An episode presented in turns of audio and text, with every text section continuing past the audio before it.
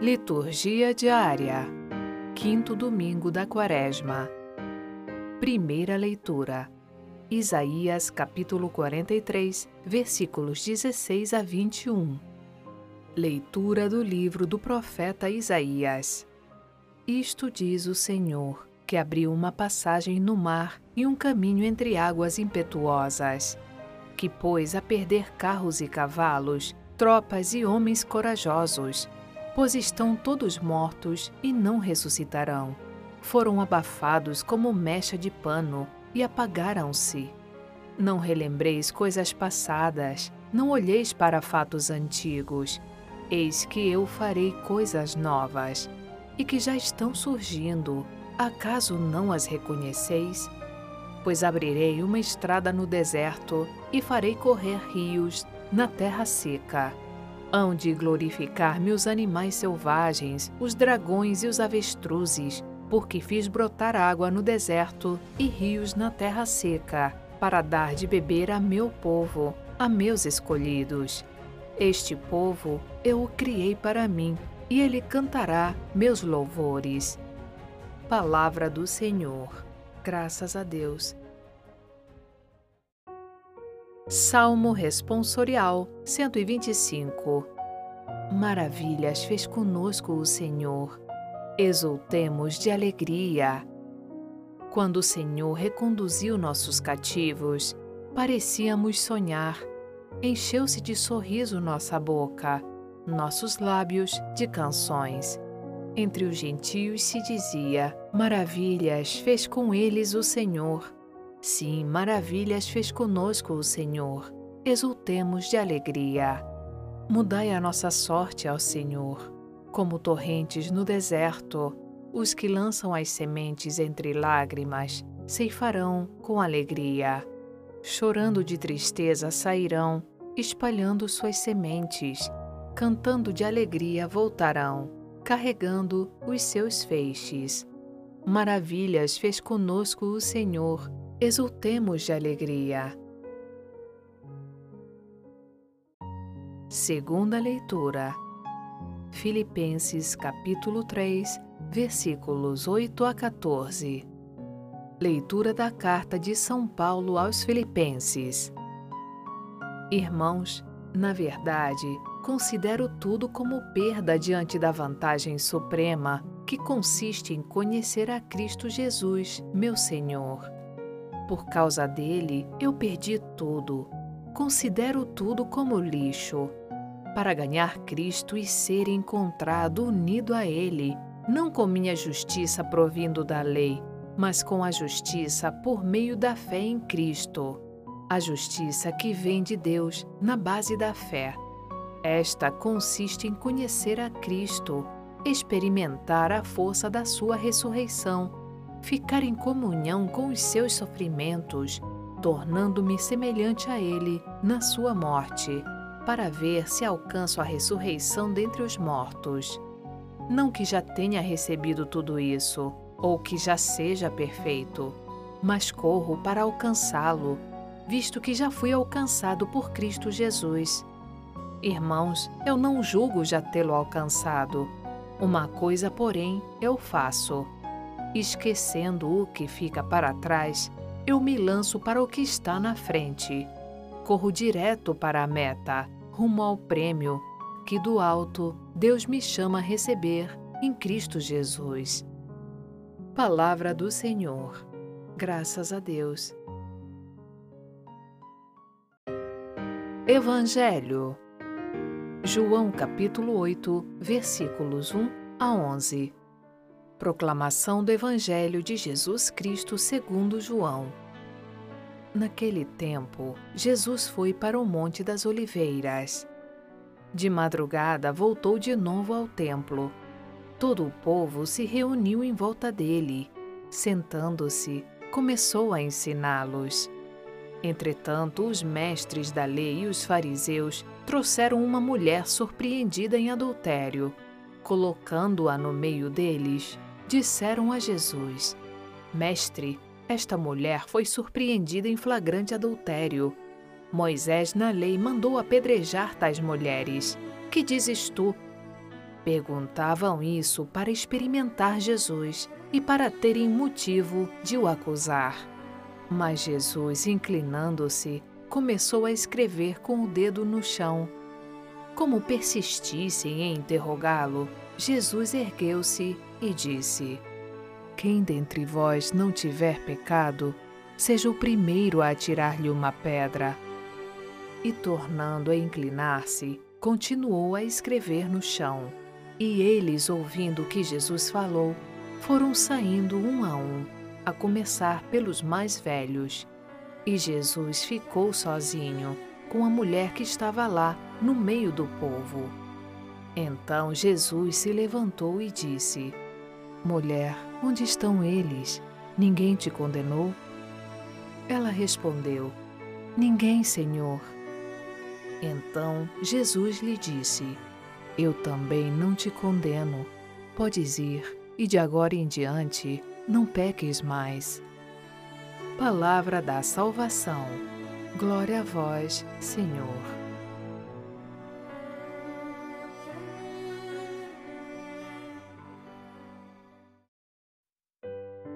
Olá, e agora recebemos o Antônio Santoro aqui para mais um Conversando sobre a Palavra. Oi, pessoal, tudo bom? Tudo bem, Sônia? Chegamos ao quinto e último domingo da quaresma. Já estamos pertinho, às portas, de iniciarmos a semana mais importante da cristandade, que é a Semana Santa. E será, gente, que nós estamos aproveitando esse tempo quaresmal para a gente realizar verdadeiramente uma preparação séria que nos permita celebrar com dignidade a festa da ressurreição de nosso Senhor Jesus Cristo. Essa festa que dá sentido à nossa fé, que torna viva a nossa esperança e que dá sentido ao nosso presente. Porque a gente tem que sempre se lembrar do que São Paulo nos diz na carta aos Coríntios. Eu gosto de relembrar isso. Se Cristo não ressuscitou, é vã a nossa pregação e também é vã a nossa fé. Então, gente, ainda é tempo da gente fazer uma preparação mais intensiva, fazendo aquilo que a nossa igreja nos pede de forma especial nesse tempo, uma dedicação maior à oração, ao jejum, à penitência e à caridade.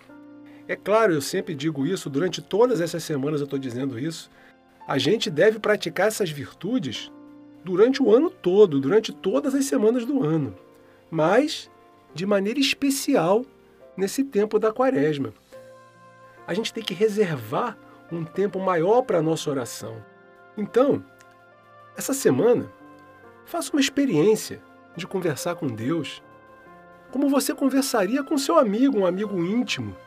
Conta para ele as suas alegrias, as suas angústias, os seus medos, as suas expectativas. Agradeça por tudo o que ele te proporcionou em toda a sua vida. E olha que a gente tem é coisa para agradecer. Nós é que não enxergamos como dons, como presentes de Deus para nós, tanta coisa que nós temos diariamente. Pare um pouco nessa semana e converse com Deus sobre essas coisas. Experimente fazer um jejum também, né? mas um jejum de conversão. Abra mão na sua vida de alguma coisa que você é muito apegado, né? mas que lá no fundo você sabe que te afasta um pouco de Deus. Aqueles pecadinhos né, que a gente tem às vezes quase de estimação, que a gente aprende a carregar conosco né, comodamente, dando a desculpa de que a gente é assim mesmo, Deus entende, Ele me conhece. Faça um esforço essa semana para viver sem eles. Faça um jejum deles.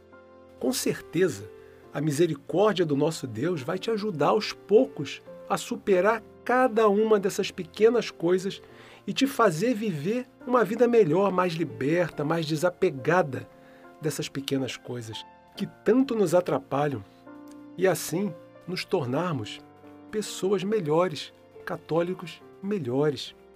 Se também você tiver oportunidade na sua região, procure um sacerdote. Faça uma boa confissão. A confissão ela nos ensina a sermos mais humildes, pois ela faz com que a gente admita com a nossa própria voz e com o nosso próprio coração os nossos erros, as nossas falhas, as nossas fraquezas diante de Deus. Diante dele, a gente deve sempre reconhecer a nós mesmos como pecadores, como seres limitados e falhos. Quando a gente reconhece isso, a gente tem a verdadeira disposição de nos tornarmos pessoas melhores perante esse Deus que tanto nos ama. E ele certamente vai ser rico e abundante em misericórdia com a gente e vai nos dar a ajuda necessária para que a gente possa progredir. A confissão, gente, ela torna a nossa alma mais leve, pois ela leva com ela, ela leva embora o que nos pesa na consciência e traz para dentro de nós o perdão e a misericórdia de Deus. Nessa semana também, procure exercitar a sua caridade.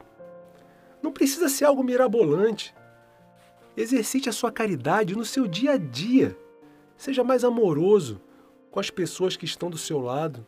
Tanta gente ao seu lado, às vezes a gente é tão grosso com as pessoas. Dê atenção para aquelas pessoas que tanto precisam e requisitam a sua atenção todos os dias. Um filho, uma filha, um pai, uma mãe, um amigo. Desligue um pouco a sua TV. Converse com a sua família. Não deixe o prato da janta em cima da mesa. Olha que coisa legal da gente fazer essa semana. Leva o prato até a pia.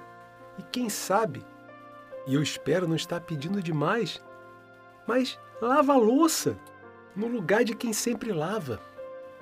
Arrume a casa para sua família. Quem sabe você não vai perceber que não é tão doloroso assim fazer essas coisas e vai acabar dividindo as tarefas com os outros membros da sua casa. Um pouco para cada um, gente. Pesa menos para todo mundo no dia a dia. Vamos imaginar que a pessoa que faz isso todo dia também gostaria de descansar depois do almoço, também gostaria de deitar, também gostaria de encontrar comida posta à mesa, mas ela se sente na obrigação de fazer isso todo dia para sua família. E nós somos acostumados a receber essas coisas e não enxergamos nelas a gratidão que nós deveríamos ter. Então, faça essa caridade essa semana. Especialmente essa semana. Faça algo que você nunca faz em casa, agrada alguém da sua família. E tenta com o amor e com a misericórdia de Deus, levar essa atitude para todo o teu ano. Faça desse exercício quaresmal uma transformação da sua vida. E vamos às leituras. Na primeira leitura de hoje, ela é retirada do livro do profeta Isaías. Deus, nessa leitura, ele recorda ao povo mais uma vez o grande amor que ele sente por ele o amor que realizou grandes prodígios e que libertou aquele povo da escravidão do Egito das mãos do faraó. O profeta, ele lembra a travessia do povo hebreu no Mar Vermelho e a derrota do faraó e todo o seu exército, que foi aniquilado pelas águas. O profeta também pede ao povo, olha que coisa interessante, que o povo não fique apenas relembrando as coisas do passado. O que passou, gente, na nossa vida, sem dúvida, é muito importante. Nos traz um aprendizado. Mas um povo, uma pessoa que vive sem recordar o seu passado, sem recordar a sua história, é um povo, é uma pessoa sem memória, que não aprende, que não guarda as lições que a vida lhe dá. E assim acaba sempre recaindo nos mesmos erros que já foram cometidos. Mas, por outro lado, gente, a gente também não pode viver eternamente preso ao passado.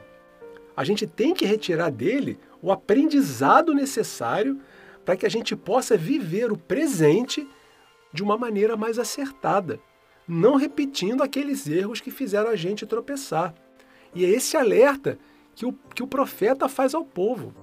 Ele diz aqui que Deus fará coisas novas e que já estão surgindo ainda faz um questionamento: acaso não as reconheceis? Ou seja, a ação de Deus nas nossas vidas ela é constante. A gente não pode se apegar a um passado apenas e ficar preso naquela época. A gente tem que reconhecer a ação de Deus na constância das nossas vidas no nosso dia a dia. E dessa maneira, quando a gente tem essa atenção aos detalhes da nossa vida, a gente passa a perceber como Deus é presente no nosso dia a dia. A gente para de se apegar somente ao que passou e se lamentar do presente. A gente passa a perceber Deus no nosso dia a dia. Que a lembrança, gente, dos acontecimentos passados, ela é válida, mas somente quando nos traz um aprendizado e nos conduz para que a gente enfrente o presente e o futuro de maneira mais preparada. O nosso texto nos mostra que a ação libertadora de Deus na vida do povo hebreu, ela traz para sempre o ensinamento de que Deus não aceita a opressão das pessoas por parte daqueles que as dominam. Foi o clamor do povo em virtude do sofrimento que passou nos tempos da escravidão do Egito, que chegou aos ouvidos de Deus, gente, provocando a sua ira contra o faraó. E essa característica libertadora de Deus, ela está presente em toda a narrativa das Sagradas Escrituras. Deus, ele não se agrada de governantes que se utilizam da sua posição para oprimir o seu povo. Deus, ele não se agrada de patrões que se utilizam da sua riqueza e da sua posição mais confortável dentro da sociedade para se aproveitarem daqueles que para eles trabalham. Deus, gente, ama a justiça. Ser governante, ser pessoa de posição mais confortável, economicamente ou mesmo culturalmente, dentro de uma sociedade, impõe a essas pessoas uma responsabilidade muito maior. Não é pecado, gente, ter dinheiro. Eu sempre repito isso também. Mas quando as pessoas colocam suas vidas a serviço do poder que têm e do dinheiro, de maneira que essas coisas sirvam apenas aos seus próprios interesses, para o seu próprio conforto, deixando para trás a importância da justiça e vivendo confortavelmente às custas da exploração e da opressão do povo, essas pessoas fazem às vezes de um novo faraó, de um faraó dos tempos modernos. E certamente o clamor do povo chegará nos ouvidos de Deus novamente. Cuidado, gente. É dentro desse contexto que cada um de nós é responsável por suas atitudes, dentro daquele pequeno universo do qual a gente faz parte. Não adianta a gente dizer é culpa do governo, eu não tenho nada a ver com isso. Por isso eu não me meto com essas coisas de política, né? Quantas, quantas pessoas a gente escuta falando isso? Todos nós temos a nossa esfera de influência. Dentro do nosso ciclo de amizades, dentro da nossa família, dentro da nossa comunidade da igreja, dentro do nosso trabalho. Cabe a nós agirmos de acordo com a vontade de Deus nesses pequenos espaços que nós ocupamos. O governante, o político, o grande empresário, o patrão, ele tem uma esfera de atuação maior. Mas isso não significa que nós não tenhamos as nossas esferas de influência. Isso não significa que nós devamos nos omitir de fazer o que tem que ser feito, de lutar por um mundo mais justo, de praticar a justiça com o nosso semelhante no nosso dia a dia. E como a gente refletiu lá no começo, se você faz parte de uma família, seja mais amoroso com as pessoas com que você vive. Reconheça que todos que fazem alguma coisa de bom para que a família viva em harmonia, fazem por amor. Que essas pessoas não façam isso de forma oprimida e que você não seja um opressor dessas pessoas dentro da sua própria casa. Ajude nas tarefas da sua família. Como eu disse, por que, que um só é responsável por preparar a comida? Por que, que aquela pessoa tem obrigação de lavar a louça todo dia e de deixar a mesa posta para você encontrar quando você chega da rua? Você já pensou que essa pessoa, que é sempre responsável por isso, enquanto você chega confortavelmente no seu horário, ou se levanta para tirar um cochilo em frente da TV, também gostaria de ter essa oportunidade de chegar e sentar para comer, de encontrar a mesa posta, de poder tirar um cochilo depois do almoço? Por que, que sempre o outro é o responsável e nunca somos nós? Isso serve para várias reflexões na nossa vida. Será que isso também não é uma forma de opressão? Será que não está faltando mais justiça dentro da nossa casa? Será que não está faltando um pouquinho mais de amor entre as pessoas que convivem juntas.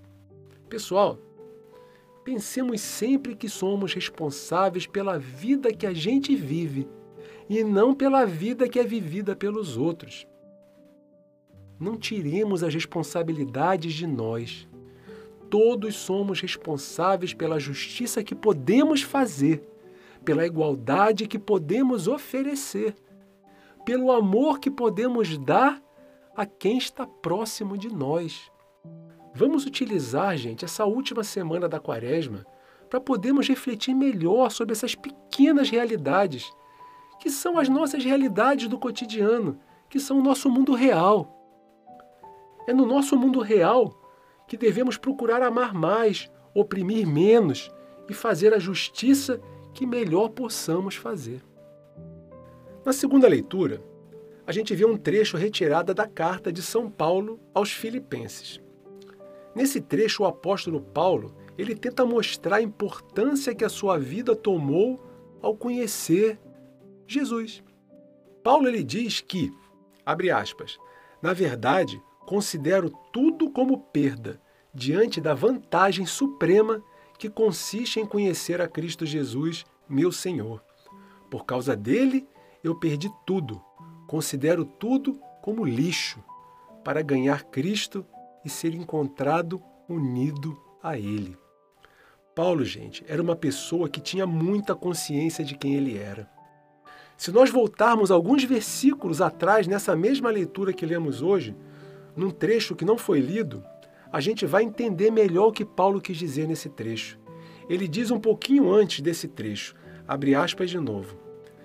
No entanto, eu poderia também confiar na carne, se há quem julgue ter motivos humanos para se gloriar, maiores possuo eu. Circuncidado ao oitavo dia, da raça de Israel, da tribo de Benjamim, hebreu, filho de hebreus. Quanto à lei, fariseu. Quanto ao zelo, perseguidor da igreja.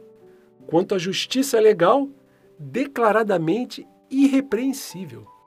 E a partir daí, entramos no trecho que a gente leu hoje. Paulo, ele abriu mão de tudo. E não só isso, ele colocou tudo que poderia fazer com que ele se gloriasse das coisas desse mundo, de tudo que valorizava a sua posição como homem de destaque na sociedade judaica em que ele vivia. Ele colocou tudo isso na condição de lixo, diante do significado do que ele chama de vantagem suprema que consiste em conhecer Cristo Jesus. Conhecer a Cristo Jesus, gente, como fala Paulo, não é simplesmente saber da existência de Jesus ou tê-lo conhecido pessoalmente para quem teve esse privilégio naquela época. Aliás, Paulo não teve oportunidade de conhecer Jesus pessoalmente.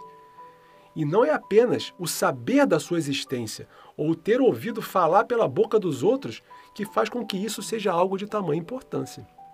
A gente deve entender esse conhecer a Jesus como algo que significa estar em plena sintonia e comunhão com Ele, e com o seu espírito e com o seu projeto. Essa é a sintonia magnífica, gente, que Paulo experimentou na sua vida. Depois daquele encontro revelador que ele teve com Jesus quando caminhava na estrada de Damasco, diga-se de passagem, numa missão de perseguição à igreja, essa sintonia, essa entrega total que o levou a pregar a mensagem de Jesus em diversos lugares longe de Jerusalém, é que podemos definir claramente e realmente como o verdadeiro conhecimento de Cristo. E assim, gente, como os filipenses, nós também somos convidados a abrir mão de tudo aquilo que consideramos privilégio nesse mundo, para podermos reconhecer que só o conhecimento verdadeiro de Jesus, que vem com a nossa própria e voluntária vontade de aderir ao seu projeto nesse mundo, um projeto de igualdade, de justiça, de amor, de solidariedade, só este conhecimento é que deve ser valorizado como o dom maior que as nossas vidas podem ter. O resto a gente pode pôr na conta de lixo. E abrir mão de tudo o que consideramos privilégio não é simplesmente jogarmos fora todas as oportunidades que a vida nos apresentou. Não é nada disso. É simplesmente a gente se utilizar das coisas que passam, as coisas desse mundo, as coisas que nos são dadas como dons, como presentes, como oportunidades, nós devemos utilizar essas coisas de maneira justa, de maneira a podermos transformar a realidade que nos cerca, o nosso pedacinho, pedacinho por pedacinho, buscando sempre obter as coisas que não passam e que só podem nos ser oferecidas por Jesus. Tudo isso, pessoal, não é missão para um dia só, é missão para uma vida inteira.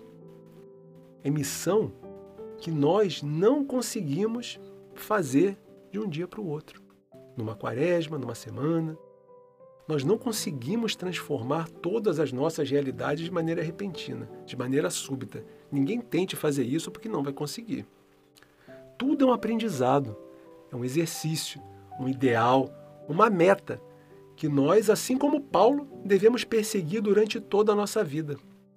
Devemos sempre manter o foco e termos a certeza de que o nosso prêmio final não vai vir desse mundo não vai vir nessa vida. Devemos fazer todo o esforço possível para alcançarmos sempre a Cristo, o nosso objetivo, assim como Paulo também fez. E nesse tempo, que é um tempo favorável para a conversão, façamos uma boa reflexão, gente, do que realmente dá sentido às nossas vidas. O que é que está dando sentido para a minha vida hoje? Aonde eu coloco a minha alegria? Aonde eu coloco a minha realização? Aonde eu coloco o meu objetivo? Qual é a minha meta nesse mundo? E nós vamos ver que muitas coisas que ocupam os primeiros lugares na nossa mente deveriam estar em posições mais modestas. Que a quaresma, que essa última semana da quaresma, nos propicie também esse pensamento, essa reflexão. E no evangelho de hoje, a gente tem uma cena muito conhecida por todos nós, que é a da mulher pega em adultério e levada a Jesus pelos fariseus. Os fariseus eles tinham uma oportunidade naquele momento ímpar para testar a fidelidade de Jesus em relação à lei judaica. E a gente vê que essa lei, ela dizia claramente que uma pessoa pega nessas condições em que essa mulher foi pega, ou seja, em flagrante adultério, ela tinha que ser condenada à morte e por apedrejamento. Por sua vez, para Jesus, essa também foi uma grande oportunidade, uma oportunidade também ímpar, dele mostrar para o povo como funciona a lógica da misericórdia de Deus. Reparem, pessoal, que em nenhum momento, depois que a situação é colocada para Jesus, ele tenta minimizar o que aconteceu ou tenta justificar a atitude da mulher. Pecado é pecado, e isso não está sobre a análise de Jesus. Jesus ele não tenta diminuir a importância do ato do pecado que a mulher cometeu. No entanto, ele também expõe, ainda que de maneira indireta, pois ele não se manifesta claramente sobre o que está escrito na lei. Ou seja, gente, ele sabiamente não confronta a lei diante dos fariseus, porque era exatamente isso que eles queriam. Eles queriam que Jesus se confrontasse com a letra da lei. Jesus, ele expõe que Deus jamais pode compactuar com uma punição, com uma legislação que se utiliza do nome de Deus para provocar a morte de uma pessoa. Ele queria mostrar a eles que o amor de Deus não age de acordo com a lógica dos homens e não pode ser submetido por uma mera lei redigida por homens. Jesus, gente, ele permanece em silêncio, reparem meio que dando uma oportunidade daquelas pessoas, enquanto ficavam esbravejando na sua frente, cobrando uma resposta de punição, ele dava uma oportunidade para elas refletirem bem a respeito daquilo que elas estavam desejando, que era decretar a morte de uma pessoa por causa de um pecado cometido. E no final, Jesus ele magnificamente destrói a fundamentação deles, mostrando que todos os seres humanos são falhos são vulneráveis, frágeis, são sujeitos a cometerem os mais variados tipos de erro. Jesus ele convida aqueles que não tinham cometido pecado durante as suas vidas a que atirassem nela a primeira pedra. E a leitura nos diz que eles começaram a se retirar, a começar pelos mais velhos. Eu sempre fiquei pensando por que, que eles começaram a se retirar pelos mais velhos? Por que, que os mais velhos saíram antes dos mais novos? E a única conclusão que eu consigo chegar é porque eles deveriam, devido ao fato deles terem vivido mais, eles deviam ter uma multidão de pecados na sua mente, uma multidão de erros que eles guardavam dentro de si, e que na mesma hora veio à cabeça deles, e veio de forma robusta. Obviamente, quem vive mais está mais sujeito a errar mais, a pecar mais, isso não tem jeito. E o pecado, ele é consequência da natureza humana. Então a vergonha deve ter sido maior e mais rápida para os mais velhos. Essa é a conclusão que eu sempre chego. Pessoal, esse texto de hoje, ele nos ensina que a lógica de Deus é a de que aqueles que pecaram devem poder ser perdoados, devem ter oportunidade de se corrigir. Jesus ele diz à mulher que não estava condenando ela, mas ele também faz uma advertência para ela. Podes ir, e de agora em diante não peques mais. Deus, ele não é conivente com o pecado da gente, mas Deus, ele ama cada um de nós. Deus ama o pecador. E ele quer que o pecador mude de vida, ele não quer que o pecador morra. Por outro lado, esse episódio também coloca em xeque toda a hipocrisia do ser humano, né? nós estamos sempre com o nosso dedo levantado, sempre preparados para condenar o nosso irmão. Sempre preparados para humilhar o nosso próximo, nos colocando no lugar de julgadores imaculados, santos, puros, quando na verdade a gente nada mais é do que pessoas tão ou mais pecadoras do que aqueles que a gente acusa. É óbvio que a gente não pega as pessoas e arrasta para ser apedrejados. Esse julgamento todo que eu disse que a gente faz, ele ocorre na nossa cabeça. Quando a gente olha para o irmão, quando a gente analisa o irmão, quando a gente pensa no que o irmão fez e a gente se vangloria diante de nós mesmos, diante do nosso próprio ego. Mas Deus nos escuta. Nós, gente, precisamos sempre, e mais ainda nesse tempo da quaresma, mais do que nunca, reconhecer que nós somos pessoas falhas. A gente necessita de conversão constante. A gente necessita imensamente da misericórdia de Deus, do amor de Deus dentro das nossas vidas para que a gente possa continuar caminhando nesse mundo. Se a gente usar esse rigor todo com as pessoas e se a gente conseguisse executar essas sentenças loucas, nosso mundo não sobraria ninguém. Então, dessa maneira, a nossa única atitude que é aceitável nesse momento é a gente usar o amor, a misericórdia e a tolerância com os nossos irmãos, não concordando com os erros que são claros, mas amando, dando oportunidade da pessoa viver novamente, da pessoa ter uma outra atitude, da pessoa mudar de vida, da mesma forma que a gente espera que Deus faça conosco. A gente sempre pede a misericórdia de Deus na nossa vida, o perdão, a tolerância com a gente. A gente também tem que fazer a mesma coisa com o nosso irmão. A gente não pode depender de nós mesmos. A gente depende sempre da misericórdia da tolerância e do amor de Deus nas nossas vidas. Devemos agir sempre dessa maneira também com os nossos irmãos, para que a gente também possa contar que Deus haja da mesma forma conosco. Lembremos sempre daquele homem que teve a sua dívida.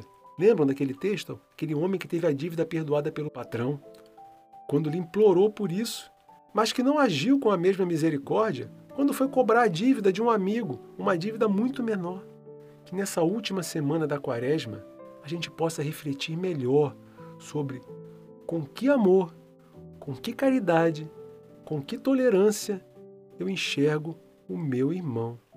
Que possamos enxergá-lo da mesma maneira que desejamos que Deus nos enxergue. Uma boa semana para todos.